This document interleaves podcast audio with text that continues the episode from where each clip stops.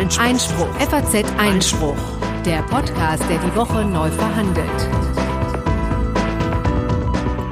Hallo, liebe Zuhörerinnen und Zuhörer. Hier ist FAZ Einspruch Podcast. Heute Folge Nummer 61. Wir schreiben den 13. Februar 2019. Und wie immer hier heute dabei Konstantin van Leinten. Und heute auch mal wieder ich, Markus Jung aus der Wirtschaftsredaktion. Grüßt euch. Ja, hallo.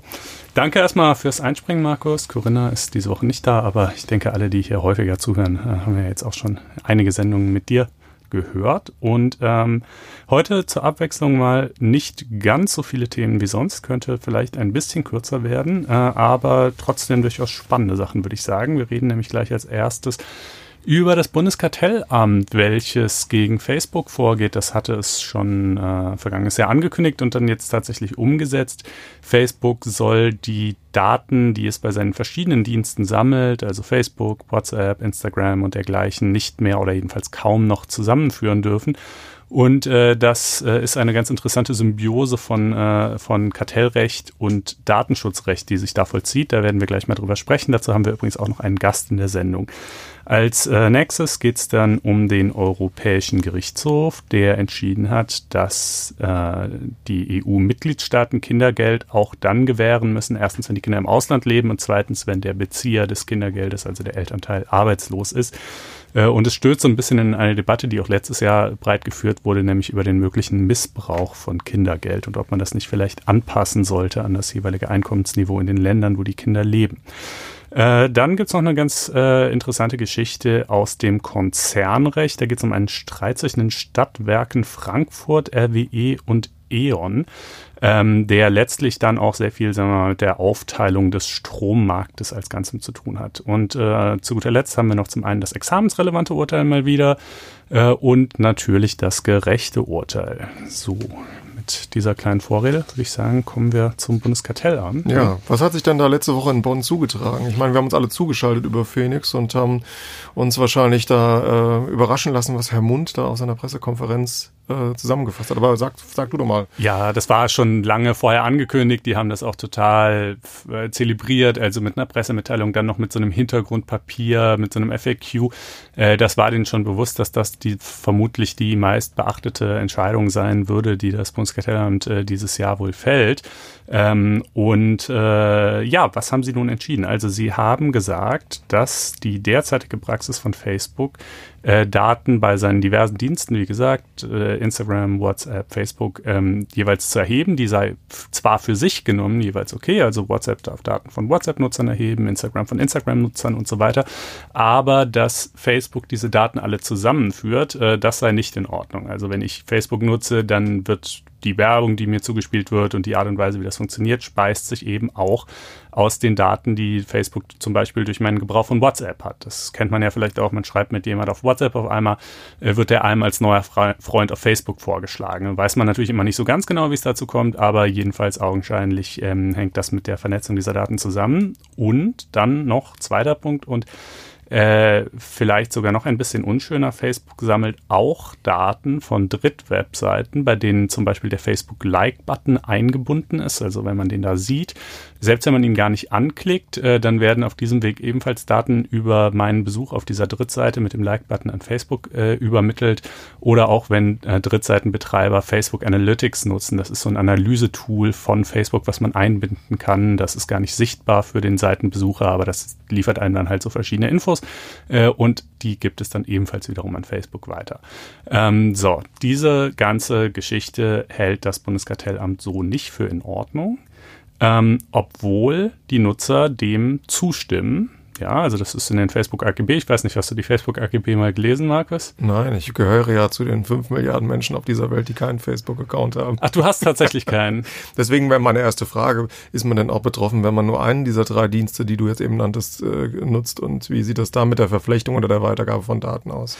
Ja, ein Stück weit ist man es wohl tatsächlich. Also Facebook äh, macht augenscheinlich auch etwas, äh, das nennt sich Schattenprofile anlegen. Okay. Also die kreieren quasi schon mal vorsorglich, äh, tragen die schon mal Daten von dir zusammen für den Fall, dass du dir mal ein Facebook-Konto anlegen solltest, damit sie dann eben nicht bei Null anfangen müssen, äh, sondern quasi schon beispielsweise durch deine Nutzung von WhatsApp äh, verschiedene Dinge über dich wissen und dich dann von Tag eins an möglichst gezielt äh, bespielen können. Ähm, so, aber jedenfalls äh, gleichwohl, das steht schon so in den Facebook AGB drin, man stimmt zu. Ähm, das Bundeskartellamt sagt aber, diese Zustimmung ist nach der DSGVO nicht äh, so nicht in dieser Form nicht zulässig. Ne? Die DSGVO kennt ja verschiedene ähm, Tatbestände, nach denen Datenverarbeitungen erlaubt sein können. Äh, einer davon ist eben die Einwilligung. Die Einwilligung muss aber freiwillig erfolgen. Und das Bundeskartellamt sagt, das ist ja nicht freiwillig, denn äh, Facebook stellt die Nutzer vor so eine Friss- oder Stirb-Alternative. Ne? Kannst halt irgendwie ablehnen, aber dann darfst du den Dienst nicht nutzen. Äh, und genau das müssten sie in Zukunft ändern. Äh, sie müssten Facebook eben dahingehend ändern, dass man es nutzen kann, so oder so, ob man da jetzt zustimmt oder nicht, äh, und dann quasi einfach nur freiwillig okay sagen kann. Das würden dann im Zweifelsfall sehr viel weniger Leute machen, weil warum sollten sie? Ähm, das ist unter Datenschutzrechtlern durchaus umstritten, sage ich mal, ob das hier der richtige Weg ist. Ähm, es gibt nämlich eben auch noch andere Erlaubnistatbestände, beispielsweise jenen, dass, äh, dass die Datenverarbeitung notwendig ist, um den Dienst so anbieten zu können, in der Form, wie er angeboten wird. Ähm, die stehen in den Artikeln 6 und 9 der Datenschutzgrundverordnung.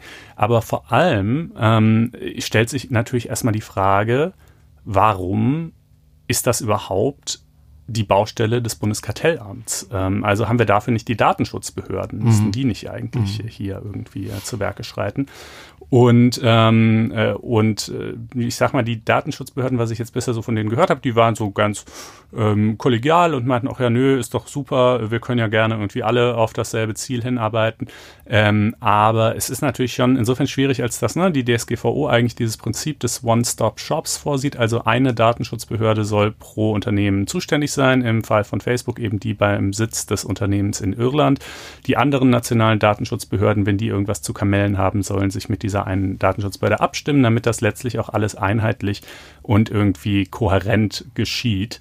Und genau das äh, droht natürlich das Bundeskartellamt zu unterwandern, wenn es jetzt auf eigene Faust und auch ohne unmittelbar äh, die, also es, es sagt, wir wenden die DSGVO hier nicht direkt an, aber wir ziehen ihre Wertungen heran um darzulegen, dass das, was Facebook macht, ein Missbrauch von Marktmacht ist. Ja, und da kommen wir doch eigentlich damit rein, weil äh, Bonn natürlich immer auf die Themen schaut, nicht nur bei Fusionskontrollen, sondern wenn tatsächlich ein Unternehmen zu viel Kontrolle über ein bestimmtes Marktsegment erlangt, deswegen ja auch Kartell- und Wettbewerbsrecht.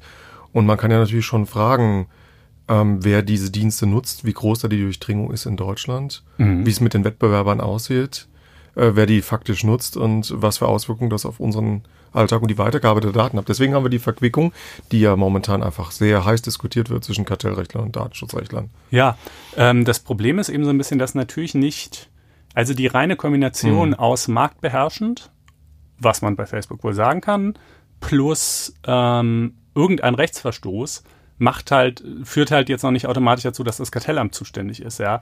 Also wenn Facebook, was weiß ich, für seine Mitarbeiter irgendwelche arbeitsschutzrechtlichen Maßnahmen nicht beachten würde, dann wäre das vielleicht nicht in Ordnung, aber es wäre auch einfach nicht das Problem des Bundeskartellamts, weil es nichts mit einer Wettbewerbsverzerrung zu tun hat, obwohl selbst das ja vielleicht auch irgendwelche Vorteile im Wettbewerb vermitteln könnte. Und diese Verquickung dieser beiden Rechtsgebiete, die ja auch durchaus unterschiedliche Schutzziele haben, unterschiedliche Dogmatik haben, äh, auf ganz unterschiedliche Weise funktionieren, die ist nicht prinzipiell illegitim. Das gibt es schon auch sonst gelegentlich mal, dass, dass Kartellbehörden eben auch auf andere Rechtsgebiete schielen. Aber sie ist auch alles andere als selbstverständlich. Und um diese Problematik hier etwas besser zu durchdringen, äh, habe ich mir auch noch einen Gast in die Sendung eingeladen. Äh, dieser Gast ist Justus Haukapp. Äh, der ist äh, Professor für Wirtschaftswissenschaften an der Universität Düsseldorf und Dekan der Wirtschaftswissenschaftlichen Fakultät. Er war von 2006 bis 2014 Mitglied der Monopolkommission für vier Jahre als ihr Vorsitzender und äh, ist einer der vordersten Experten für Fragen des Wettbewerbsrechts in Deutschland. Das kann man wohl so sagen. Außerdem setzt er sich, äh, was mir persönlich auch sympathisch ist, sehr rege für die Legalisierung von Cannabis ein. darum soll es jetzt allerdings in diesem Gespräch nicht gehen sondern eben um das Verfahren des Bundeskartellamts gegen Facebook. Ja, dann äh, herzlich willkommen, Herr Haukapp. Ja, äh, guten Tag. Ähm, Herr Haukapp, erstmal äh, würde mich interessieren, was Sie äh, von der Marktdefinition halten, die das Bundeskartellamt hier vorgenommen hat. Das hat ja durchaus gesehen, dass es auch andere soziale Dienste gibt, wie zum Beispiel Xing oder LinkedIn, für berufliche Fragen wie YouTube im Zusammenhang mit Videos, wie Snapchat und so weiter, äh, hat dann aber jeweils ausgeführt, dass das eben doch im Einzelnen anderen Bedürfnissen dienen würde und deshalb nicht derselbe Markt sei. Äh, ist das für Sie überzeugend? Das ist eine sehr schwierige Frage äh, gleich äh, zu Beginn, weil da gibt es ähm, äh, zwei Meinungen und beide haben eine gewisse Plausibilität. Ähm, aus Sicht der Nutzer ist es schon so, dass man sagt, okay, die äh, Sicht des Kartellamts äh, scheint sehr vernünftig zu sein. Ähm, die anderen sozialen Netze, die es gibt, erfüllen eben nicht die gleichen Bedürfnisse und haben nicht die gleiche Funktionalität äh, wie Facebook. Es gibt zwar LinkedIn und Xing, aber die sind eher karriereorientiert. Ähm, da geht es eher um berufliche Dinge, während es bei Facebook eher um äh, private und soziale Dinge gibt. Und äh, wahrscheinlich haben nicht wenige äh, Leute, die einen Xing und LinkedIn-Account haben, auch noch einen Facebook-Account und auch umgekehrt. Ähm, sodass das vielleicht eher auf eine komplementäre Beziehung äh, hindeutet als auf eine substitutive Beziehung aus Sicht der ähm, Verbraucher. Ähm, gleichwohl ist auch die Perspektive von Facebook nicht äh, unplausibel, ähm, denn Facebook sagt ja, äh, nun gut, äh, das mag zwar so sein, wie das Kartellamt das sieht, aber Geld verdienen wir letztlich ja mit der Werbung. Ähm, und äh, nur wenn die Leute bei uns auf Werbeanzeigen klicken, bekommen wir auch äh, Geld, denn äh, die Leute zahlen ja äh, kein Geld äh, für äh, die Nutzung ihrer Dienste. Und ähm, damit die Leute auf die Werbung klicken, ist es für uns ganz wichtig, dass sie auch möglichst viel Zeit verbringen bei äh, Facebook. Denn je mehr Zeit sie bei Facebook verbringen, desto mehr äh, ist, desto höher ist die Wahrscheinlichkeit, dass auch auf die Werbung geklickt wird. Und dann sagen sie, konkurrieren wir plötzlich mit Diensten, die vielleicht gar nicht äh, dasselbe Bedürfnis äh, befriedigen aus Sicht der Nutzer, aber dennoch ähm, um die Online-Zeit äh, konkurrieren. Also Facebook sagt dann, dann konkurrieren wir möglicherweise auch mit Diensten wie äh, Netflix, ähm, äh, Pokémon Go und allen möglichen anderen Diensten, ähm, die uns sozusagen die Zeit klauen oder die mit uns im Wettbewerb um die Online-Zeit äh, stehen. Also quasi ein Markt für Aufmerksamkeit eher. Die sagen genau, es gibt sowas wie einen Markt für Aufmerksamkeit und ähm, das ist äh, auch in akademischen Zirkeln ähm, nicht so, dass man sagt, was für eine absurde äh, Idee. Ganz im Gegenteil, der äh, Chefökonom der Generaldirektion Wettbewerb, äh, Tommaso Valetti, hat so gesagt, vielleicht ist das auch ganz sinnvoll, solche Märkte für Aufmerksamkeit äh, zu definieren äh, der hat eher einen Blick äh, in der, auf die Fusionskontrolle und sagt, naja, wir hatten ja immer Probleme in der Vergangenheit, zum Beispiel äh, so Zusammenschlüsse wie Facebook und WhatsApp, Facebook und Instagram äh, zu äh, untersagen, weil immer gesagt wurde, naja, die machen ja nicht dasselbe, das sind ja unterschiedliche Dienste, so wie das Kartellamt jetzt auch nochmal explizit gesagt hat, hat gesagt, WhatsApp gehört nicht zum selben Markt äh, wie äh, Facebook. Das hieße also, äh, auch heute könnte man die Fusion nach wie vor nicht untersagen, wenn die nicht zum selben Markt gehören. Deswegen sagt die Kommission, ja, wir müssen die vielleicht doch weiterziehen, die Marktabgrenzung, breiter machen, weil wenn WhatsApp und Facebook zum selben Markt gehören, dann könnte man die möglicherweise auch untersagen, die Fusion. Dann hätte man aber das Problem, man könnte äh, nicht mehr unbedingt so leicht eine marktbeherrschende Stellung von Facebook äh, definieren, wie das heute der Fall ist in den Missbrauchsverfahren. Äh, das heißt also, man ist hier irgendwie nach, aus Sicht der Kartellbehörden in einer Dilemmasituation. Wenn man den Markt eng definiert, dann hat man es leicht mit dem Missbrauchsverfahren, aber schwer in der Fusionskontrolle. Und wenn man den Markt weit definiert, dann hat man es leichter in der Fusionskontrolle, aber schwerer in der Missbrauchsaufsicht.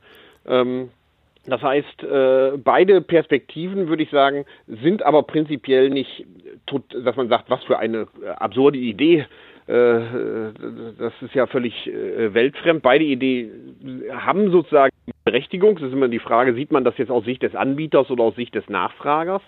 Ja, und von daher ähm, kann man auch nicht, glaube ich, vernünftig sagen, äh, der eine liegt falsch ähm, und der andere liegt richtig oder umgekehrt. Äh, es ist eher eine Frage der Perspektive. Mhm. Gut, jetzt hat das Kartellamt aber die Definition ja zunächst mal so gezogen, wie sie es eben getan haben, nämlich äh, relativ eng, was dann zumindest prinzipiell erstmal äh, den, den Weg zur Missbrauchskontrolle eröffnet.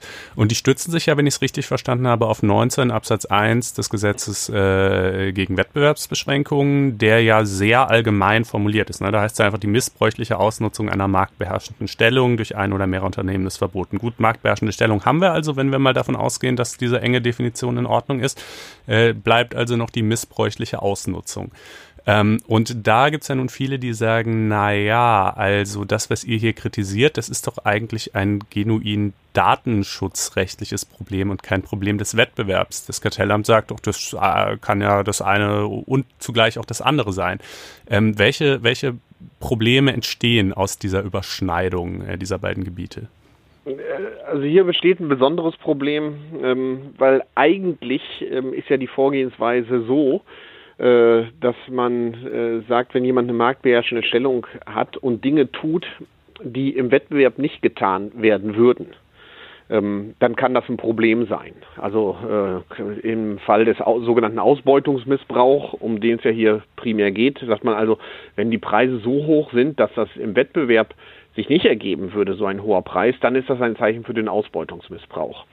Ähm, in diesem Fall ist das jetzt doch ungleich viel schwieriger äh, darzulegen, denn jetzt müssen wir uns die Frage stellen, ähm, welche ähm, Datenanforderungen, welche Datensammelpraktiken äh, würde ein soziales Netzwerk verfolgen, das keine marktbeherrschende Stellung äh, inne hätte. Jetzt kann man sagen, gut, jetzt haben wir da leider kein anderes soziales Netzwerk, äh, was wir äh, sozusagen so äh, äh, definieren können. Äh, wenn man sich jetzt allgemeiner der Frage nähert, sind es eigentlich eher kleinere Firmen oder größere Firmen, die gegen Datenschutzbestimmungen verstoßen, dann äh, ist die Evidenz da keinesfalls eindeutig. Also wenn überhaupt, äh, scheint es Anzeichen zu geben, dass kleinere Firmen häufiger gegen Datenschutzbestimmungen verstoßen als größere Firmen.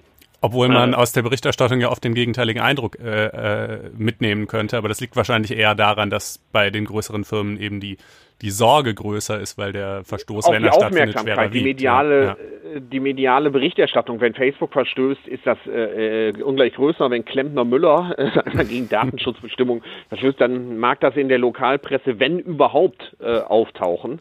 Ja, aber man nimmt es vielleicht gar nicht so wahr. das heißt aber nicht, dass äh, kleinere Firmen systematisch ein höheres Datenschutzniveau pflegen als große Firmen. Mhm. Äh, ja, und dann, dann hat man natürlich ein gewisses Problem, weil man sich dann fragt, was ist eigentlich das kontrafaktische Szenario? Äh, wenn man fragt, was würde sich im Wettbewerb ergeben, ähm, dann ist es nämlich nicht zwangsläufig klar, dass das der höhere Datenschutzstandard wäre, äh, der sich im Wettbewerb ergeben äh, würde auch gerade noch vor dem Hintergrund, dass es eine ganze Reihe von Verbrauchern gibt, denen das ziemlich egal zu sein scheint, äh, wie mit den Daten umgegangen äh, wird. Jedenfalls äh, tun sie nichts dafür, äh, sozusagen, um höhere Datenschutzstandards einzufordern. Das heißt also, das ist eine ähm, ungleich viel schwierigere äh, sag mal, Situation als äh, im Fall des ähm, Preishöhenmissbrauchs. Das zweite Problem, was hinzukommt, und ich glaube, wo das Kartellamt sich möglicherweise keinen Gefallen getan hat, hat, dass sie gesagt haben, ähm, viele Leute wissen ja gar nicht, welche äh, Daten eingesammelt werden äh, über sie.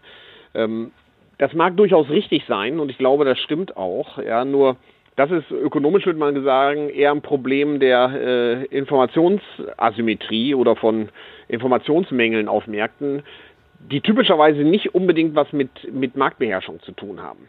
Mhm. Äh, also das klassische Beispiel in der ökonomischen Literatur, die sich mit Informationsasymmetrien äh, auseinandersetzt, ist der Gebrauchtwagenhandel, ähm, auf dem typischerweise keine Marktmacht vorliegt, sondern es zahlreiche kleine Anbieter gibt, die aber auch versuchen, äh, ihren Kunden nicht so ganz die Wahrheit zu erzählen.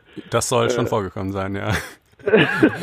oder bestimmte Dinge lieber für sich zu behalten mhm. und sie nicht ultimativ über alle äh, ähm, äh, Charakteristika des Autos aufzuklären. Das heißt also, das Problem der Informationsasymmetrie ähm, ist nicht unbedingt, ist, also ökonomisch wird es eigentlich immer getrennt von dem Problem der ähm, der Marktbeherrschung behandelt, ähm, auch wenn es in Einzelfällen mal zusammenfallen äh, kann. Aber dass eine Informationsasymmetrie vorliegt, ist keinesfalls ein Zeichen dafür, dass eine Marktbeherrschung äh, vorliegt. Und dass diese Informationsasymmetrie ausgenutzt wird, ist auch keinesfalls ein, sozusagen äh, in irgendeiner Weise ein Zeichen dafür, dass das ein Missbrauch der Marktbeherrschung ist, sondern es ist vielleicht ein Missbrauch der Informationsasymmetrie. Aber das kommt auf äh, anderen, auf Wettbewerbsmärkten eben auch vor. Und dann ähm, wiederum stellt sich schon die Frage, ist da eigentlich das Kartellrecht dann das richtige Vehikel oder ist das nicht ein allgemeines Verbraucherschutz- äh, und Datenschutzproblem, was eigentlich dann von den zuständigen Behörden auch aufgegriffen werden sollte. Mhm. Um nochmal auf den ersten der beiden Punkte, die Sie gerade genannt haben, zurückzukommen. Sie sagten, der Vergleichsmaßstab wäre die Frage, wie würden äh, konkurrierende Unternehmen, wenn es denn nennenswerte konkurrierende Unternehmen überhaupt gäbe, auf diesem Markt äh, mit den Daten äh, der Nutzer umgehen? Würden die einen höheren äh, Standard pflegen und wäre dann vielleicht auch Facebook wiederum gezwungen, äh, seinerseits einen höheren Standard zu pflegen, wenn es diesen Wettbewerb gäbe äh, oder nicht? Und diese Frage ist nicht ganz einfach zu beantworten. Das heißt aber doch, dass es also eigentlich nicht unbedingt darauf ankommt, ob der Umgang von Facebook mit den Daten seiner Nutzer im Sinne des Datenschutzrechts an und für sich in Ordnung ist, oder? Also will sagen, wenn wir wüssten, irgendwoher, ver, äh, vermöge göttlicher Eingebung, dass bei einem, äh, bei einem äh, stark von Wettbewerb geprägten Markt der sozialen Netzwerke der Datenschutzstandard eklatant niedrig wäre und die DSGVO reihenweise verletzt würde, dann wäre das zwar natürlich ein Problem des Datenschutzes, aber dann wäre es eigentlich kein Problem des Kartellrechts und eigentlich keine Grundlage, auf der das Bundeskartellamt einschreiten dürfte. Oder habe ich Sie da falsch verstanden? Da haben Sie mich genau richtig verstanden. Äh, genauso wäre das. Das heißt jetzt nicht plötzlich, dass das eine äh, begrüßenswerte Praxis wäre. Im Gegenteil, nur das Kartellrecht wäre dann nicht das richtige Instrument äh, eigentlich, sondern man müsste die Datenschutzzuständigen ähm, äh, müssten einschreiten äh, und entsprechend das Recht durchsetzen. Äh, aber ähm, es wäre dann eben kein äh, Problem, was in irgendeiner Weise an die Marktbeherrschung geknüpft wäre und auch kein, äh, also die Marktbeherrschung wäre dann eben nicht kausal für diese äh, äh, Rechtsverletzung. Mhm. Ähm, und das müsste sie eigentlich sein, damit das Kartellrecht eingreift. Und wie löst man dieses Problem, dass man nicht weiß, wie es wäre, wenn es jetzt noch fünf äh, nennenswerte Konkurrenten gäbe? Denn es klingt ja in der Mitteilung des Bundeskartellamts dann eben doch so klar, die sagen, wir ziehen ja nur die Wertungen der DSGVO heran, äh, ohne dass wir die jetzt unmittelbar als, als direkte Grundlage unseres Einschreitens nehmen würden, was wir ja auch gar nicht könnten, da wir ja eben keine Datenschutzbehörde sind. Ähm, aber, äh, aber irgendwie in der Praxis scheint, klingt es dann ja doch so, als, als würden sie eigentlich letztlich äh, die Datenschutzrechtsverstöße sanktionieren wollen, oder? Ja, das klingt jetzt so. Ich bin auch sehr gespannt auf den ähm, ganzen Text äh, der Entscheidung. Bisher liegt äh, uns ja nur diese FAQ und die, die Pressemitteilung und die Äußerung von Herrn Mund äh, in der äh, Pressekonferenz vor. Ähm, von daher bin ich äh, sehr, sehr gespannt auf die ultimativen Ausführungen, äh, mhm. die wir dann äh, sehen werden.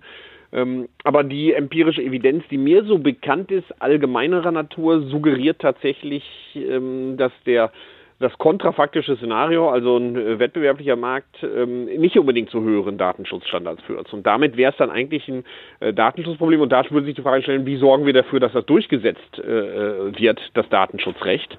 Ähm, äh, aber die ist eigentlich losgelöst vom Kartellrecht zu mhm. behandeln. Und wer ist eigentlich das Schutzsubjekt äh, des, des äh, Kartellrechts? Also ähm, es klingt ja hier immer so, als ginge es um die armen Nutzer, aber betroffen von der möglicherweise ähm, äh, wettbewerbswidrigen Praxis, die Facebook ausübt, wären ja eigentlich Konkurrenten von Facebook oder auch Werbekunden, äh, die dann wahlweise höhere Preise zahlen müssen oder sich eben nicht am Markt etablieren können. Also führt das nicht auch zu einer, zu einer schwierigen Vermengung von, von zwei Bereichen, dass man sagt, die Nutzer werden in ihrem Datenschutz verletzt, aber die Leidtragenden sind, naja gut, vielleicht auch die Nutzer, aber jedenfalls mal eigentlich aus kartellrechtlicher Sicht eher die Konkurrenten? Ja, äh, also das Kartellamt hatte in seinem, äh, äh seinem FAQs ja, äh, zwei Schadenstheorien äh, mhm. dargelegt. Und das eine ist tatsächlich dieser klassische ähm, Ausbeutungsmissbrauch und der richtet sich nur an die Nutzer. Also das ähm, ist aber auch beim Preishöhenmissbrauch so. Ähm, also wenn es Preishöhenmissbrauchsverfahren gab es ja gegen die Berliner Wasserwerke oder gegen verschiedene Gasversorger, da geht es nie um den Wettbewerb. Äh, da geht es immer nur um Verbraucherschutz. Äh, mhm. eigentlich. Also es hat eigentlich, muss man sagen, mit Wettbewerb nichts zu tun. Deswegen ähm, finden die Amerikaner das ja auch etwa immer etwas befremdlich, äh, dass es überhaupt dieses äh, Tatbestand des Ausbeutungsmissbrauchs äh, bei uns gibt. Weil sie sagen, das hat doch mit Wettbewerb eigentlich nichts zu tun. Das ist doch eigentlich ein originäres Verbraucherschutzanliegen.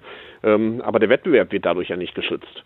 Ähm, es gibt sogar die Auffassung, dass äh, im Gegenteil der Wettbewerb sogar dadurch behindert wird, möglicherweise, äh, weil Markteintritt dann weniger interessant wird. Ähm, aber ähm, das heißt also, wir haben ja ohnehin diese Gemengelage bei uns im, im Recht, dass es sozusagen äh, nicht immer um den Wettbewerb geht. Äh, jetzt ist es äh, im, äh, in einem anderen Fall, in der zweiten Schadenstheorie, allerdings so, dass sie sagen, ja, ähm, dass äh, dieses sehr intensive Datensammeln und vor allen Dingen das Kombinieren verschafft Facebook ultimativ so einen Wettbewerbsvorteil, der wohl sehr schwer einzuholen wäre und damit für, für Wettbewerber und damit der Wettbewerb äh, Schaden leiden würde. Ich glaube, das ist eine nicht ganz einfache Theorie in der Tat, ähm, weil das natürlich immer zutrifft, wenn ein Unternehmen Effizienzvorteile hat, die ein anderes Unternehmen nicht hat. Denn ultimativ geht das ja um sowas wie Effizienzvorteile hier, dass sie sagen, Facebook ist noch besser in der Lage, gezielte Werbe, äh, Werbung zu senden die also das eigentlich noch attraktiver macht, bei Facebook die Werbung zu schalten aus mhm. Sicht der. Äh, die der, Werbekunden nehmen es ja vielleicht auch gar nicht als Nachteil wahr, sondern äh, eben, freuen sich. Eben. Äh, eben, die nehmen das möglicherweise nicht als Nachteil wahr, wenn die sagen, Facebook ist in der Lage, noch treffsicherer die Werbung zu schalten. Also von daher ist das nicht ganz eindeutig, dass diese Effizienzvorteile, die da generiert werden, tatsächlich äh, äh, wir, wettbewerbsverzerrend äh, sind. Mhm. Okay, also ich sehe schon, da gibt es noch etliche offene Fragen. Das Ganze dürfte sich ja äh, vermutlich auch dann vor den Gerichten noch lange hinziehen. Das ähm, ist sehr spannend, auf jeden Fall. Es wird sicherlich noch spannend sein, wenn irgendwann auch die gesamte Entscheidung äh, nachzulesen ist. Wunderbar, aber ich denke, so als erste Einschätzung hat das schon mal einen sehr guten Eindruck vermittelt und äh, sage ja, vielen Dank äh, für das Gespräch, lieber Haroka. Das war eine Freude, vielen Dank. Okay, das war Justus Haukapp und ich denke, das sollte dann zu diesem Thema auch reichen. Äh, und dann kommen wir äh, zum Europäischen Gerichtshof, nicht wahr? Markus, was hat der denn zu vermelden? Mm, das ist eine interessante Geschichte, die in die doch sehr brisante, auch in Deutschland geführte Hartz-IV-Debatte so ein bisschen reinpasst. Äh, natürlich nicht bis zur letzten Konnotation, aber trotzdem, wir werden gleich merken, auf was es rausläuft. Ähm, der EuGH hat vergangene Woche entschieden, dass EU-Bürger, wenn sie arbeitslos sind, Anspruch auf Kindergeld haben. Und zwar in dem Staat, in dem sie leben, auch wenn ihre eigenen Kinder in einem anderen Mitgliedstaat der EU leben. Um das jetzt äh, mal kurz zu entzerren, weil das natürlich verwirrend ist, in einem Satz, in dem Fall geht es um einen ähm, Rumänen, der jahrelang in Irland gelebt hat oder noch weiterhin lebt. Und der hat äh, ab 2003 da gearbeitet in der Nähe von Dublin für den staatlichen Forstbetrieb, hat dann da seine Stelle verloren in 2009 und hat daraufhin Sozialleistung bezogen. Zuerst, da muss man unterscheiden, hat er bekommen äh, beitragsabhängige Leistung, also das, was bei uns in Deutschland als, äh, als, als, als LG 1 laufen würde und dann später ähm, natürlich nochmal einen, einen, einen gesteigerten ähm, Sozialleistungen. Das wäre dann später im Vergleich zu Deutschland Transfer ähm, sicherlich Hartz-IV-Leistungen. Die sind ja dann auch die, über die Steuern finanziert und hat dann aber äh, über einen Zeitraum von ähm, 2010 bis 2013 dieses beitragsfreie Arbeitslosengeld bezogen, über das wir gerade eben sprachen. Und zusätzlich zu diesem Arbeitslosengeld hat er beantragt, dass er für seine zwei in Rumänien lebenden Kinder, die sind also nicht bei ihm in, in ähm, Irland gewesen, Kindergeld bekommt. Äh, jetzt fragt man sich, über was für Beträge reden wir dann da? Wir haben das mal nochmal recherchiert. Ähm, der Satz in Irland betrug damals 130 Euro pro Kind pro Monat. Das ist so ähnlich wie Deutschland. Mittlerweile, oder? ja, in Deutschland hast du, glaube ich, 138 äh, Euro und da die Lebenshaltekosten, Lebenshaltungskosten in, in Irland, äh, im Speziellen äh, in Dublin doch höher liegen im Schnitt mhm. als bei uns in Deutschland, liegen die Iren ein bisschen drüber. Die haben jetzt, glaube ich, liegen die bei knapp 140 Euro. Das hat ja mit verschiedenen Faktoren dazu. Mhm. Also, also ja. guck dir nur die Lebensmittelkosten an naja, im Vergleich klar. zu anderen Ländern. Ähm, auf jeden Fall um diesen, um diesen Betrag ging es. Und ähm, diese Leistung haben ihm die irischen Behörden äh, verwehrt mit der Begründung, ähm, dass dieser Mann äh, in den Jahren überhaupt keiner Beschäftigung nachgegangen ist, noch beziehe er derzeit eine betragsabhängige Leistung. Deswegen war es wichtig, mhm. dass wir vorhin die Unterscheidung gemacht haben. Betragsabhängige Leistung, also gewissermaßen, er hat gearbeitet, ALG 1, das hat er nicht bezogen, deswegen so die irischen Behörden kriegt er kein Geld. Mhm. Oder kriegen die Kinder gar kein Geld. Ähm, das hat er sich nicht gefallen lassen, ist dann durch die verschiedenen Instanzen gezogen bis zum äh, irischen High Court. Und der hat den Fall in Luxemburg also vorgelegt, vor allen Dingen, weil die Iren wissen wollten, es gibt ja äh, dann doch auch europäische Verordnungen und hier natürlich auch mal wieder eine, die sich da nennt EU-Verordnung äh, e zu Systemen der sozialen Sicherheit. Da geht es also darum, wie diese sozialen Leistungen zwischen verschiedenen Mitgliedstaaten auch zu werten sind, wo Anrechnungen stattzufinden haben, wo eventuell es auch Sachverhalte gibt, wo die nicht zu gewähren sind. Und ähm, da geht es um die Personen der sogenannten Arbeitnehmer oder Beschäftigten. Und mit diesem Begriff hatten der, äh, der irische Court einfach ein, ein Problem, um sich dann mit der Frage zu beschäftigen, ob es hier eine primäre Zuständigkeit für ähm, diese Familienleistung gibt an dem Ort, in dem ich wohne, mhm. oder ob das abhängig ist mit dem, wo tatsächlich die Kinder sind. Weil man muss dazu wissen, ähm, Arbeitslosengeld beziehe ich ja de facto da, wo, wo, wo ich lebe, wo ich die Arbeit erbracht habe. Ähm, Kindergeld ist aber auch eine wohnortabhängige Variante und kann also nach der ersten Lesart natürlich auch in Irland gewährt werden, was ja Sinn macht und auch sinnvoller ist, weil er natürlich mehr Geld für seine Kinder haben will. Ja, also aus seiner Perspektive. Aus seiner Perspektive, weil, weil in Rumänien sicherlich weniger Kindergeld gezahlt wurde zu dem Zeitpunkt. Und ähm, ich hatte dann für mein Stück, das in der Zeitung war, auch nochmal mit äh, Daniel Thüm gesprochen. Der ist ja äh, Professor für öffentliches Völker- und Europarecht an der Uni in Konstanz, hat ja auch das eine oder andere Mal schon für Verfahrenseinspruch geschrieben. Und ähm, der hat jedenfalls gemeint, dass ähm, der EuGH hier eine sehr großzügige Entscheidung getroffen hat, was diesen Personenkreis äh, angeht. Denn ähm, diesen Personenkreis hat der EuGH nicht festgemacht an der Eigenschaft, dass da tatsächlich eine Beschäftigung vorliegt, ähm, sondern ähm, er hat gesagt, es ist ähm, egal, ob zum Zeitpunkt der Antragstellung einer Beschäftigung nachgegangen wird, sondern faktisch, dass da mal gearbeitet wurde und dass die Person vor Ort lebt. Und ähm, Thüm meinte dann ähm, im Vergleich zu der Diskussion, die wir auch in Deutschland gefort, äh, äh, geführt haben, sagt er zu mir, Personen, die sich rechtmäßig in Deutschland aufhalten, etwa weil sie früher einmal arbeiteten, bekommen grundsätzlich volles Kindergeld auch dann, wenn sie später arbeitslos werden und Hartz IV beziehen. Also man muss immer die Unterscheidung machen zwischen man hat gearbeitet, man bezieht ALG 1 und nach den zwölf Monaten kann man Hartz IV beziehen. Auch dann kann man Kindergeld beziehen. Ähm, und ähm, man muss sicherlich warten, ähm, was sich nach dieser EuGH-Entscheidung jetzt in den verschiedenen Staaten daraus für Fälle ergeben, weil das dann natürlich Grenzfälle wie die, die du eben gerade erwähnt hast, mit den Missbrauchsfällen immer mal wieder geben könnte. Das liegt ja auf der Hand. Vielleicht kannst du so aus politischer Sicht dann nochmal kurz den, den Stand aus dem letzten Jahr, den du so mitbekommen hast, äh, nochmal skizzieren. Ja, diese Debatte ist eben hochgekocht. Ne? Da ging es äh, darum, dass dieses System, dass quasi das Kindergeld eben in Deutschland gezahlt wird, die Kinder aber gar nicht in Deutschland leben, dass das ähm, zu Missbrauch anleiten würde. Also um äh, mal so einen Vergleich zu haben, äh, in Rumänien liegt das Kindergeld bei 18 bis 43 Euro im Monat. Ja. Oh, das wusste ich nicht. Äh, also signifikant niedriger. Ja. Natürlich liegen auch die Lebenserhaltungskosten signifikant niedriger. Äh, und ähm, äh, es soll also, zu, oder was heißt es soll, es ist zumindest in manchen Fällen tatsächlich so, dass Familien oder vielmehr die Eltern oder zumindest ein Elternteil regelrecht nach Deutschland geschleust wird, äh, einfach nur um quasi hier ähm, zu leben. Die werden dann auch oft untergebracht in irgendwelchen äh, ärmlichen Baracken. Das sind halt teilweise so halbkriminelle Strukturen äh, und das Kindergeld äh, abzugreifen, ja, ähm, was sozusagen nach beispielsweise rumänischen oder auch polnischen, äh, Polen sind auch sehr häufig betroffen, Maßstäben ähm, eben schon einem ganz soliden Einkommen entspricht. Äh, also zum, naja gut, bei einem Kind jetzt ehrlich gesagt auch noch nicht, aber wenn man sagen wir mal drei oder vier hat, äh, dann, dann kommen ja doch schon etliche hundert Euro zusammen. Äh, und die, das Gegenargument ist halt immer, naja gut, klar, wenn es wirklich ein erkennbarer Missbrauchsfall ist, dann äh, sollten wir das in der Tat vermeiden, aber grundsätzlich, die grundsätzliche Tatsache, dass, dass es in Deutschland gezahlt wird, obwohl die Kinder in Rumänien leben und somit eigentlich sozusagen weniger bräuchten, weil es eben dort billiger ist, ähm, das sei so schon in Ordnung, finden eben die Befürworter, denn schließlich würden die Leute, die in Deutschland Kindergeld beziehen, ja auch durch ihre Arbeit und durch ihre Sozialabgaben auch in die deutschen äh, Sozialsysteme einzahlen. Ja, ja. Und genau deshalb, ne, ist, deshalb stellte sich jetzt auch, glaube ich, diese Frage vor dem EuGH.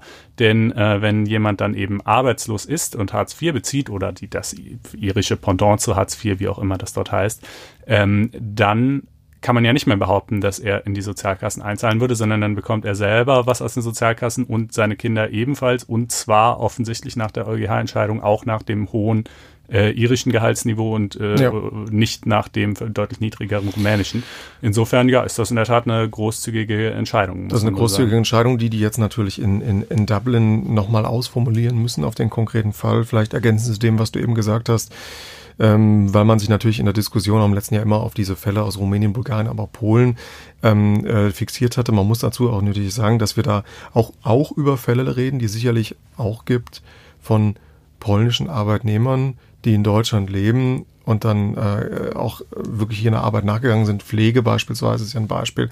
Es gibt auch äh, Fälle, die man sich anders konstruieren könnte von Belgiern oder Niederländern, die in Deutschland leben und genau die gleiche Konstellation. Also äh, so, so eine ganze Schwarz-Weiß-Diskussion. Nein, das ist, ja. sind bei weitem nicht alles Missbrauchsfälle. Ja. Der Großteil sind es nicht. Aber selbst bei denen, die es nicht sind, gibt es ja eben trotzdem durchaus Leute, die sagen, ja, wir sollten es aber trotzdem an das Gehaltsniveau des ja. Landes anpassen, wo die Kinder leben, denn äh, warum sollen die sozusagen halt so signifikant mehr bekommen, was halt irgendwie, wenn sie doch in einem Land leben, wo alles viel billiger ist. Ja. Äh, das war auf jeden Fall ein Punkt, den äh, meines Erachtens die, die CSU sehr stark in die Diskussion eingebracht hatte, schon vor einigen Jahren.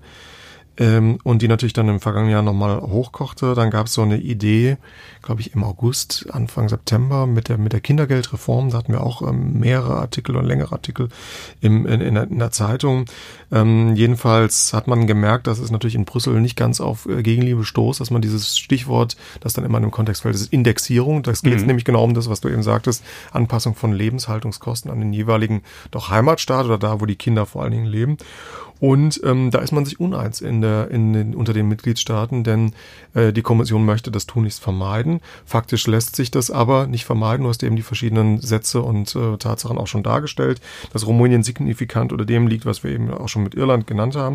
Und ähm, Österreich ist da ähm, wieder mit seiner Regierung, muss man sagen, vorangegangen, war da ja, soll man es progressiver nennen? Auf jeden Fall haben, sind sie ihre, in ihren ähm, Punkten doch deutlich entschiedener nachgegangen, haben also da äh, ein Vorhaben realisiert, ähm, indem sie sagen, ähm, Höhe und äh, des Anspruchs und Anpassung Lebenshaltungskosten der Indexierung muss also, hat also stattzufinden, wird eingefordert. Das hat ihnen äh, für Ärger in, in Brüssel gesorgt und die Kommission hat ein ähm, Vertragsverletzungsverfahren gegen Österreich eingeleitet. Ich glaube, in der zweiten Januarhälfte war das war langsam noch ah, gar nicht okay. her. Ja. Also noch eine relativ aktuelle Entscheidung. Ja, ich kann mir fast nicht vorstellen, dass sie damit äh, durchkommen, die Österreicher. Also nee. das ist doch relativ klar, meine ich, auch die Rechtsprechung des EuGH zu dieser Frage, ja. dass das eben nicht gehen soll. Das kann man politisch finden, wie man will, aber europarechtlich äh, ist es doch. Also ich so. glaube, das ist ein sehr spannender Punkt, weil ähm, rechtlich äh, stimme ich dir zu da haben wir jetzt einfach die Entscheidung, der konkrete Fall wird, wird jetzt in Irland nochmal ausgefochten werden.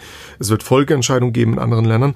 Aber von der politischen Ebene äh, ist es deswegen spannend, weil einen Tag vorher ähm, ja die EuGH-Schlussanträge waren zu dem Thema Verkehrsmaut. Das war ja, glaube ich, auch äh, hm. ein, ein, Punkt, den ihr in einem früheren Podcast nochmal angesprochen hattet. Und da gibt's schon diejenigen, die sagen, na ja, die Österreicher haben jetzt auf der einen Seite einen richtig auf den Deckel bekommen mhm. mit der Maut.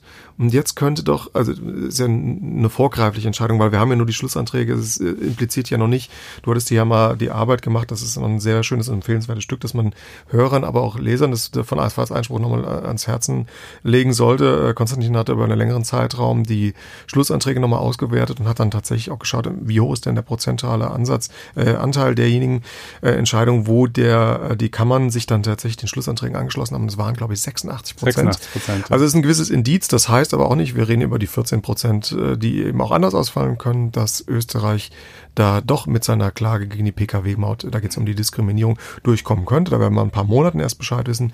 Jedenfalls bis was weiter ausgeholt. Es gibt Stimmen, die sagen, es könnte zu einer Konzession, Entscheidung äh, kommen, auch politischer Natur, dass man einerseits sagt, naja, Pkw-Maut könnte so ausgehen und eventuell wird ein Vertragsverletzungsverfahren eingestellt oder zurückgezogen, wie wir es in anderen Fällen vielleicht nicht im Kontext von den Indexierungskosten, aber schon mal gesehen haben in der Vergangenheit. Fand ich ganz spannend auf jeden Fall. Das ist ein interessanter Gedanke. Ich ähm, vielleicht, um das nochmal aufzugreifen, äh, weil wir jetzt nämlich über die Schlussanträge zur Pkw-Maut nicht gesprochen haben. Ach so. Wir, äh, also wir haben über das Verfahren gesprochen, ja. als es anfing in einer der ersten Folgen des Podcasts. Sie werden aber vielleicht viele Hörer noch nicht gehört haben.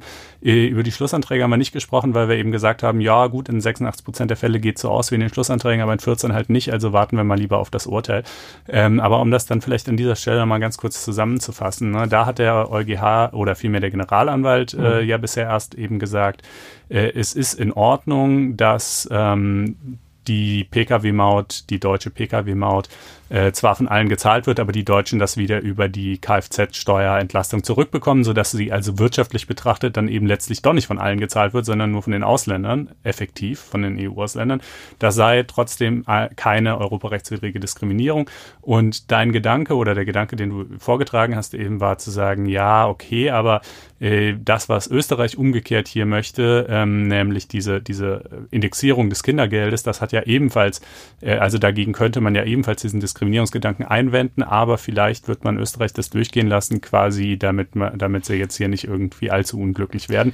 Das ist natürlich alles nur eine These, weiß kein Mensch, ob es wirklich so kommt, aber ist jedenfalls ein interessanter Gedanke und äh, gab mir dann jetzt auch Gelegenheit, nochmal kurz äh, die Pkw-Maut zumindest äh, erwähnt zu haben. Dann haben wir ja, glaube ich, hier einen Haken an Luxemburg gesetzt. Genau. Ich glaube, das ist eine einerseits sehr komplexe, aber auch eine vielschichtige Geschichte, die man sicherlich auch nochmal äh, in anderen Diskussionen sehen und auch vielleicht auch hier hören wird. Ja, apropos komplexe und vielschichtige Geschichte. Ah, Stadtwerke Frankfurt. Talking Marcus. of which.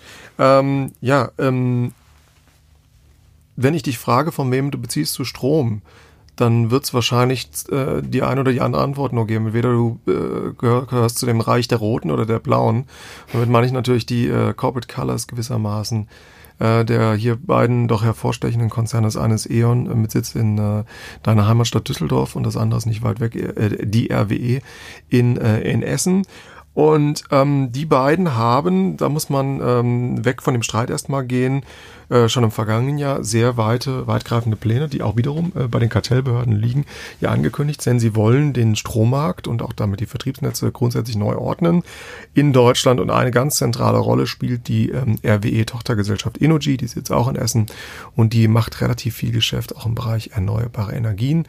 Und ähm, RWE, das muss man dazu sagen, ist äh, unglaublich erfolgreich gewesen, auch was Beteiligung und äh, Gründung von Stadtwerken anging, schon über viele Jahrzehnte hinweg. Ich habe mal äh, in der Recherche für äh, unseren Artikel, ähm, den Artikel, den wir in der Zeitung hatten, nochmal nachgeschaut. Also deutlich über 100 Beteiligungen und Mitgründungen von Stadtwerken, auch noch beteiligt und häufig auch mehrfach Mehrheitsgesellschafterin. Und ähm, jedenfalls ist jetzt geplant, und das wird den größten Umbau in der, in, im Energiemarkt in den letzten Jahren einfach sein und damit unseren, auch unseren Strommarkt beeinflussen, ähm, dass Innogy äh, aufgespalten wird, und zwar dahingehend, ähm, dass ähm, sich äh, E.ON da deutlich mehr als in früheren äh, Jahren mit den äh, Vertriebsnetzen äh, beschäftigen wird. Und zwar ähm, wird E.ON das Geschäftskundengeschäft, also quasi du und mich oder mhm. uns alle mit ähm, Netz und Vertrieb von, von Energy übernehmen. Und ähm, RWE integriert das bisherige Energy-Geschäftsfeld der erneuerbaren Energien in, in seinen eigenen äh, Konzern und übernimmt zudem ein Sechstel der E.ON-Anteile. Also reden wir wirklich eine komplexe Milliardentransaktion, ja. die bislang noch in Brüssel liegt und auch noch nicht ähm, äh, durch ist, durchgewunken wurde. Denn es regt sich richtig viel Widerstand. Ja. Ähm, ja, jetzt würde man ja erstmal denken, gut, das ist halt irgendwie so ein gesellschaftsrechtlicher, wahrscheinlich ziemlich komplexer Deal, an dem viele Anwälte gesessen haben werden, ja. aber äh, wo kommen da jetzt die Stadtwerke Frankfurt ins Spiel und warum ist das rechtlich äh, irgendwie schwierig? Wir reden hier einerseits wieder über Kartell- und Wettbewerbsrecht, weil natürlich ähm, diejenigen, nicht nur die kleineren Wettbewerber und Versorger, auch die Stadtwerke sagen, Moment mal, ähm, wenn das so passiert und so durchgeht, wie das die planen, dann haben wir natürlich einerseits eine, eine große Marktmacht wieder für äh, den einen als auch den anderen jeweils. Also es wird äh, deutlich schwieriger, sich zu entscheiden, wo man wie bei wem Strom bezieht, auch gerade Strom aus erneuerbaren Energien. Ähm, das ist der eine Punkt, äh, den auch äh, die ähm, Wettbewerber wie Lichtblick etc., die haben eine ähm, Note an die Kommission erlassen, zusammen mit den Anwälten von Raue, die man auch nachlesen kann. Äh, und bei den Stadtwerken Frankfurt ist es so, äh, die äh, sind ja eine kommunale Tochter und sind wiederum beteiligt an einem äh, Gemeinschaftsunternehmen, das heißt Süwag. Und Süwag ist ein Zusammenschluss alter RWE-Stadtwerke. Mhm. Und an diesem Zusammenschluss sind ähm, äh, RWE beteiligt als Mehrheitsgesellschafterin und 15 Kommunen, unter anderem auch die Stadt Frankfurt, über ihre mittelbare Beteiligung Stadtwerke Frankfurt, aber auch noch andere Städte. Das ist äh, so ein Gemeinschaftsunternehmen vom äh, Baden-Württemberg über Hessen hoch nach, nach Rheinland-Pfalz. Und ähm, in diesem Konsortialvertrag, den die geschlossen haben im Jahr 2001 über dieses Unternehmen Süwag, ähm, gibt es eine Klausel, die in relativ vielen Kreditverträgen und auch äh, Konzernverträgen drin ist.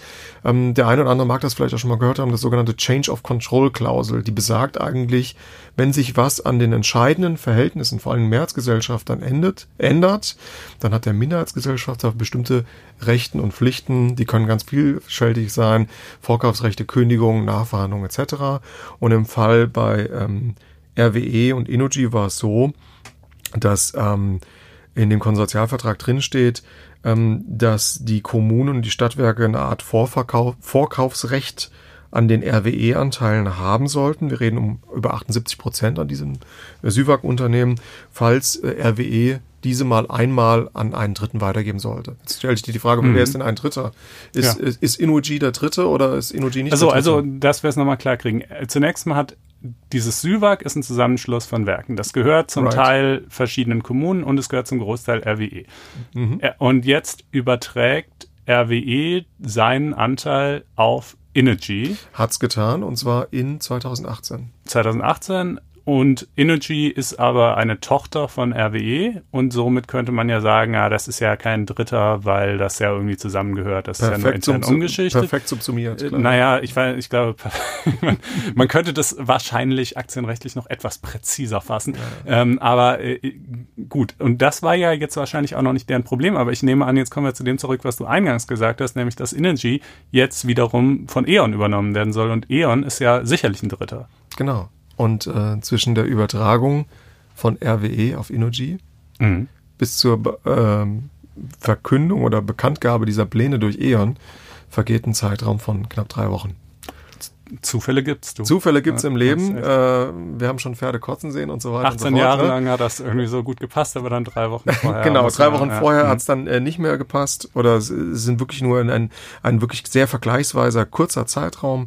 Und das macht natürlich die Stadtwerke Stutzig. Ähm, die äh, fühlen sich da äh, übergangen, beziehungsweise die Rechte, die ich eben gerade erwähnt habe, die stehen da im Feuer und ähm, haben das äh, angemarkt und jetzt stellt sich natürlich die Frage, wie gehst du mit dem Thema um?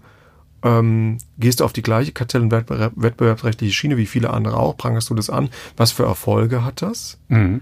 Und ähm, ganz spannend und jetzt auch losgetreten durch äh, amerikanische Fachmedien und wir haben das auch nachrecherchiert, ähm, haben die sich überlegt, wie können wir denn unsere Position auch in Deutschland in verschiedenen Verfahren möglichst breit fächern streuen? Wie kommen wir an die Dokumentation? Wie beweisen wir, dass es möglicherweise Absprachen gegeben hat, dass mhm. Noji das wusste.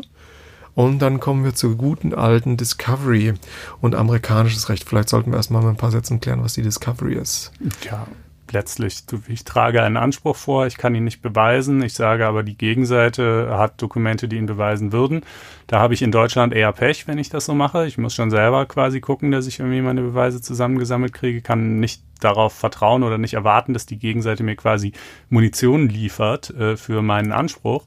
Äh, in den USA ist, ist es eben ein bisschen anders. Da heißt das Beweisverfahren Discovery und da kann man eben sehr viel herausverlangen an Dokumenten, die den eigenen Anspruch stützen würden.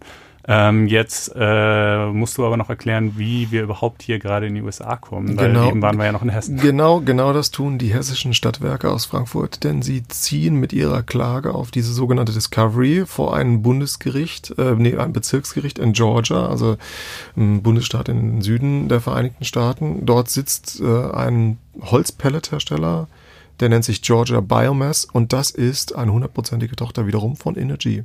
Okay. Und ähm, dadurch, dass die quasi eine ausländische äh, Entity haben, eine Tochtergesellschaft, äh, hofft man sich davon, dort Dokumente zu bekommen vom eigentlichen Mutterkonzern, also von Energy, um diese Vorgänge darlegen zu können. Und wenn man diese Dokumente hat, wird man nachgelagert erstens ein Schiedsverfahren einleiten äh, an, auf, angehängt bei ähm, der DIS in Köln. Die DIS ist die. Also da gibt's in diesem Konsortialvertrag zwischen RWE und den Kommunen gibt's eine Schiedsvereinbarung. Da gibt's eine Schiedsvereinbarung äh, für diesen Fall und äh, die Schiedsregeln sollen nach äh, den Schiedsregeln der Deutschen Institution für Schiedsgerichtsbarkeit laufen, die abgekürzt DIS heißt und ihren Sitz in Köln hat.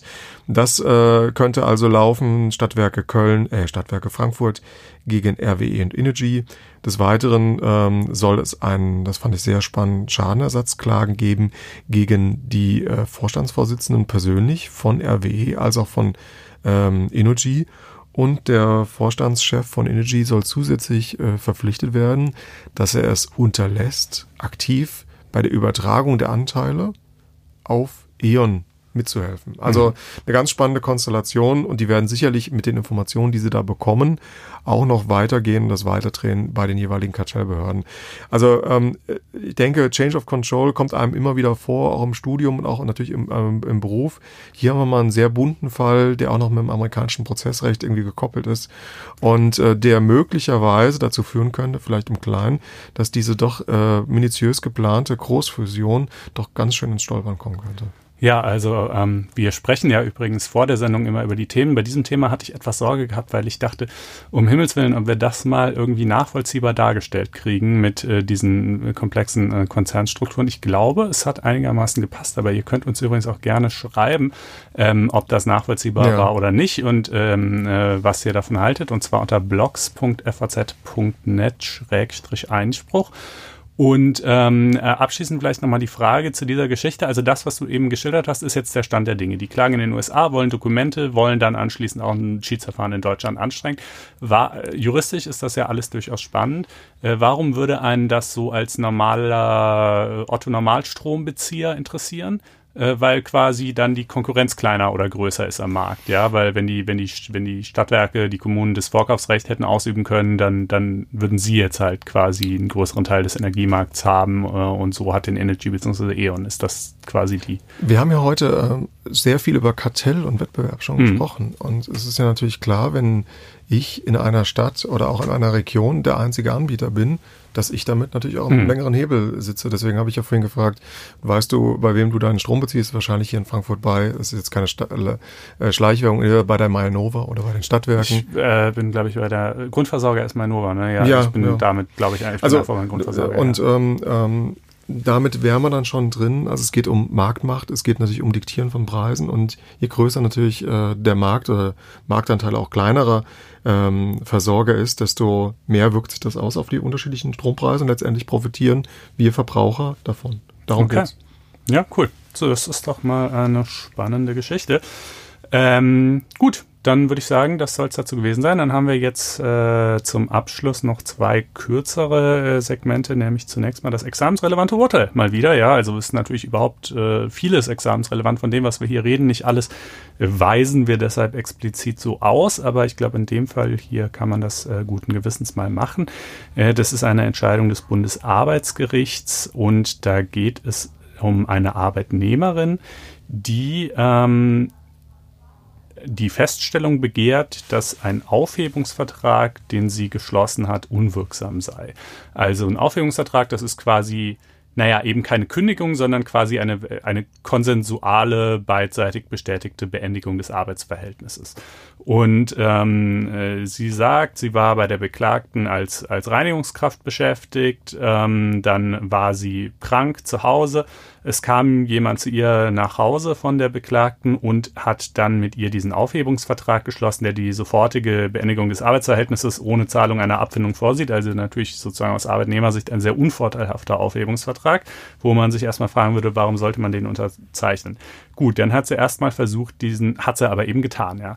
Dann wollte sie den erstmal anfechten, damit ist sie aber überall gescheitert, weil einfach keine Anfechtungsgründe vorlagen, ja, also ähm, keine, keine, kein Irrtum ihrerseits und auch keine Drohung oder Täuschung seitens äh, ihres ehemaligen Arbeitgebers. Und dann wollte sie ihn, und jetzt wird es eben, finde ich, interessant, widerrufen, und zwar mit dem Argument, das sei ein Verbrauchervertrag, und man weiß ja, im Verbraucherrecht ähm, äh, gibt es ja ein, in, im Verbraucherbereich gibt es ja ein sehr weitgehendes Widerrufsrecht. Zu meinen Studienzeiten firmierte das, was hier passiert ist, noch unter der Überschrift Haustürgeschäft. Also ja, klar, Haustürwiderruf, ein guter alter Klassiker. Genau, das war eine der Konstellationen. Also es gibt ja so verschiedene Situationen, wo man Widerrufsrecht hat, zum Beispiel beim Online-Shopping, weil es halt heißt, ah, da kann man die Waren ja quasi vorher nicht so richtig anschauen, höchstens auf Bildern und deshalb braucht man halt ein Widerrufsrecht. Oder eben bei diesen Haustürsituationen, wenn, weil das heißt, dann ist man so quasi so bedrängt, irgendwie da steht so, so ein, der Staubsaugervertreter ja. irgendwie auf einmal in deinem Wohnzimmer und du weißt nicht so recht einen noch aus und dann schließt du irgendwie einen Vertrag ab. So, das ist zwischenzeitlich reformiert worden ähm, äh, und äh, im Grunde genommen ausgeweitet, aber dogmatisch auch ein bisschen umgestellt. Also diesen Begriff des Haustürwiderrufs äh, gibt es in dem Sinne nicht mehr. Ähm, aber gleichwohl sagt sie, äh, ich äh, bin hier ja jedenfalls äh, Verbraucherin und tatsächlich stimmt das Bundesarbeitsgericht da auch zu. Das war mir gar nicht so ganz klar, dass man in seiner Eigenschaft als Arbeitnehmer doch, doch. gegenüber dem Arbeitgeber als Verbraucher firmiert, äh, denn da könnte man ja auch denken, das sei doch gerade irgendwie eben sozusagen gewerblicher, äh, unternehmerischer Bereich. Ja, das hat der äh, B, das BAG aber schon äh, äh, dogmatisch schon vor längerer Zeit entschieden. Mhm. Aber du hast, du hast recht, äh, Verbrauchereigenschaft von Arbeitnehmern war mal ein richtiges heißes Thema, ist aber konsequent, dass es jetzt hier so ausweiten. Genau. In den, wir befinden uns, glaube ich, da 312 fortfolgende BGB jetzt. Genau, ne? also das ist, wir sollen ja Paragraphen nennen, 312 Absatz 1 in Verbindung mit 312g BGB sowie 355 BGB. Und äh, also das Bundesarbeitsgericht sagt, seiner Rechtsprechung folgend, man ist in der Tat Verbraucher, somit hätte man eigentlich zunächst mal das Widerrufsrecht aber sie hat es dann eben doch wieder nicht, weil sich aus den Gesetzgebungsmaterialien, und äh, da kommt man dann natürlich schon echt in einen Bereich rein, wo man sagen muss, naja, als einfacher Bürger kann ich das natürlich irgendwie überhaupt nicht mehr ablesen, äh, aber aus denen ergäbe sich jedenfalls, dass der ähm, Gesetzgeber dieses Widerrufsrecht nicht auf Aufhebungsverträge habe erstrecken wollen. Deshalb doch kein Widerrufsrecht. Jetzt müsste man sagen, na gut, okay, dann muss sie ja wohl unterlegen sein. Nein, ist sie trotzdem nicht. Die Sache wurde nämlich zurückverwiesen vom Bundesarbeitsgericht, weil es gesagt hat, ähm, es gibt das Gebot des fairen Verhandelns. Also wenn ich mit jemandem einen Vertrag habe, dann habe ich ja bekanntlich auch so äh, gewisse vertragliche Nebenpflichten, unter anderem mich einfach so in seinem allgemeinen Sinn fair zu verhalten. Das gilt natürlich nochmal ganz besonders im Verhältnis von Arbeitgeber und Arbeitnehmer, die ja jetzt nicht nur einen Vertrag über den Kauf von einem Brötchen haben, sondern die irgendwie langfristig halt aneinander gebunden sind und voneinander abhängen. Und da gibt es diese, diese Nebenpflicht des fairen Verhandelns und die könnte hier verletzt sein. Das muss jetzt eben die Vorinstanz noch aufklären. Damit hatte sie sich bisher nicht befasst, weil die Klägerin eben krank zu Hause war und dann aufgesucht wurde von ihrem Arbeitgeber krank zu Hause und der ihr da sie da diesen Vertrag hat unterschreiben lassen und sagen, es riecht doch zumindest mal so, als hätte der da ihre Schwächesituation mhm. und ihre Überrumpelung ausgenutzt. Und auch wenn wir das jetzt nicht im Widerruf in dem Sinne verankern rechtlich, könnte das aber eben auf eine ähnliche hintergründige Erwägung herauslaufen, dass eben dieses Gebot des fairen Verhandelns verletzt sei und der Vertrag möglicherweise deshalb nichtig bzw. aufzuheben. Aber äh, nee, die, genau, die Kläger Klägerin wäre dann so zu stellen, als hätte sie den Aufhebungsvertrag nicht geschlossen, sagt das BRG. Ähm, das fand ich eine ganz interessante. Ja, ich kann da nur zustimmen. Also äh, wenn ich jetzt hier zugehört habe, ähm, das ist was, was ich mir super in einer Klausur vorstellen kann oder mhm. in, in, in einer mündlichen Prüfung mit einer Einstiegsfrage und dann wird der Prüfer, äh, wir wissen ja, dass uns hier draußen auch mal äh, viele Studenten und Referendar zuhören, dass ein Prüfer dann den Fall immer weiterentwickelt, weil man da sehr gut argumentieren kann und das immer weiter aufdröseln kann. Also äh, sicherlich äh, anzuschauen. Wir packen mal den Link auf die Pressemitteilung und eventuell auch die Besprechung in die Shownotes, würde ich sagen. Ne? Ja, klar. Das findet ihr sowieso, ne? auch bei jeder Sendung ebenfalls unter blogs.faz.net Einspruch oder auch in den Show Notes in eurem Podcast-Player. Da gibt es allerhand weiterführende Links. Äh, teilweise zu den Gerichten selbst, oft auch zu den Artikeln auf Einspruch. Und äh, übrigens, wenn ihr diese Artikel auch gerne lesen können wollt, dann empfehle ich euch an dieser Stelle mal auf faz.net-einspruch testen zu navigieren ein Wort, alles zusammengeschrieben, faz.net-einspruch testen und dort ein kostenloses vierwöchiges Probeabo abzuschließen. Äh, und dann könnt ihr eben die ganzen Sachen aus den Shownotes auch anklicken und lesen. Ähm, ja, das soll es zum examensrelevanten Urteil gewesen sein zu allerletzt noch das gerechte Urteil, das darf natürlich nie fehlen.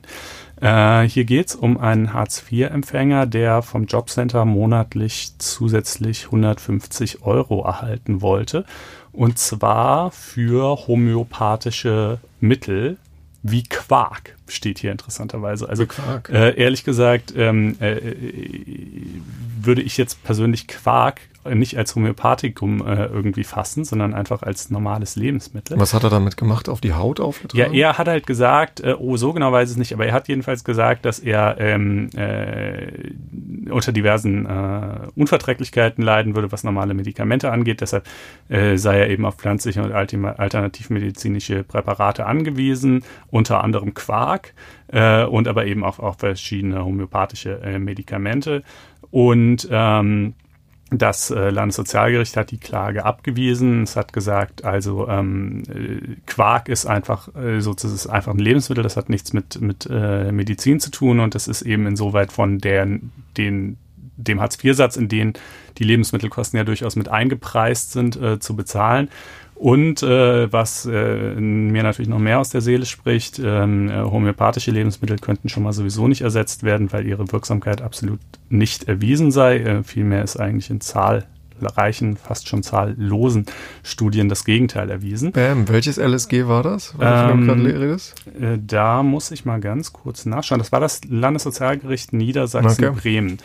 Genau, also ne, es geht mir wirklich nicht darum, dass äh, irgendwie die armen Hartz-IV-Empfänger keine, keine Medikamente bekommen sollen. Das sollen sie natürlich schon, kriegen sie ja auch, aber eben bitte nicht auf Steuerzahlerkosten irgendwelchen äh, äh nachweislich unwirksamen Hokuspokus wie Homöopathie und Quark. Ähm, ja, Quark, genau es ist in jedem, in jeder Hinsicht Quark quasi. Ist schlimm genug, dass homöopathische Leistungen ja so von den Kassen oft genug übernommen werden, äh, ich auch für ein Unding halte. Aber gut, das wollen wir jetzt an dieser Stelle nicht noch auswälzen. Nee, aber dann haben wir doch wieder einen schönen Bogen geschafft. Heute viel über Kartell- und Wettbewerbsrecht gesprochen, Hartz IV. Und zum Schluss äh, nochmal äh, Quark. Genau. das ist, kann nie schaden. Das kann nie schaden. Äh, alles klar. In diesem Sinne äh, hat's uns gefreut. Äh, nächste Woche begrüßen euch dann Corinna und ich wieder. Dann können wir auch schon über die Jahrespressekonferenz des Bundesverfassungsgerichts äh, schnacken. Die findet nämlich am Dienstag statt. Und äh, ja, wir sagen bis dahin schöne Restwoche. Macht's gut und gebt uns gerne Sternchen im iTunes Store, wenn ihr mögt. Ciao, Vielen ciao. Dank für die Einladung, Konstantin, und ciao draußen. Tschö.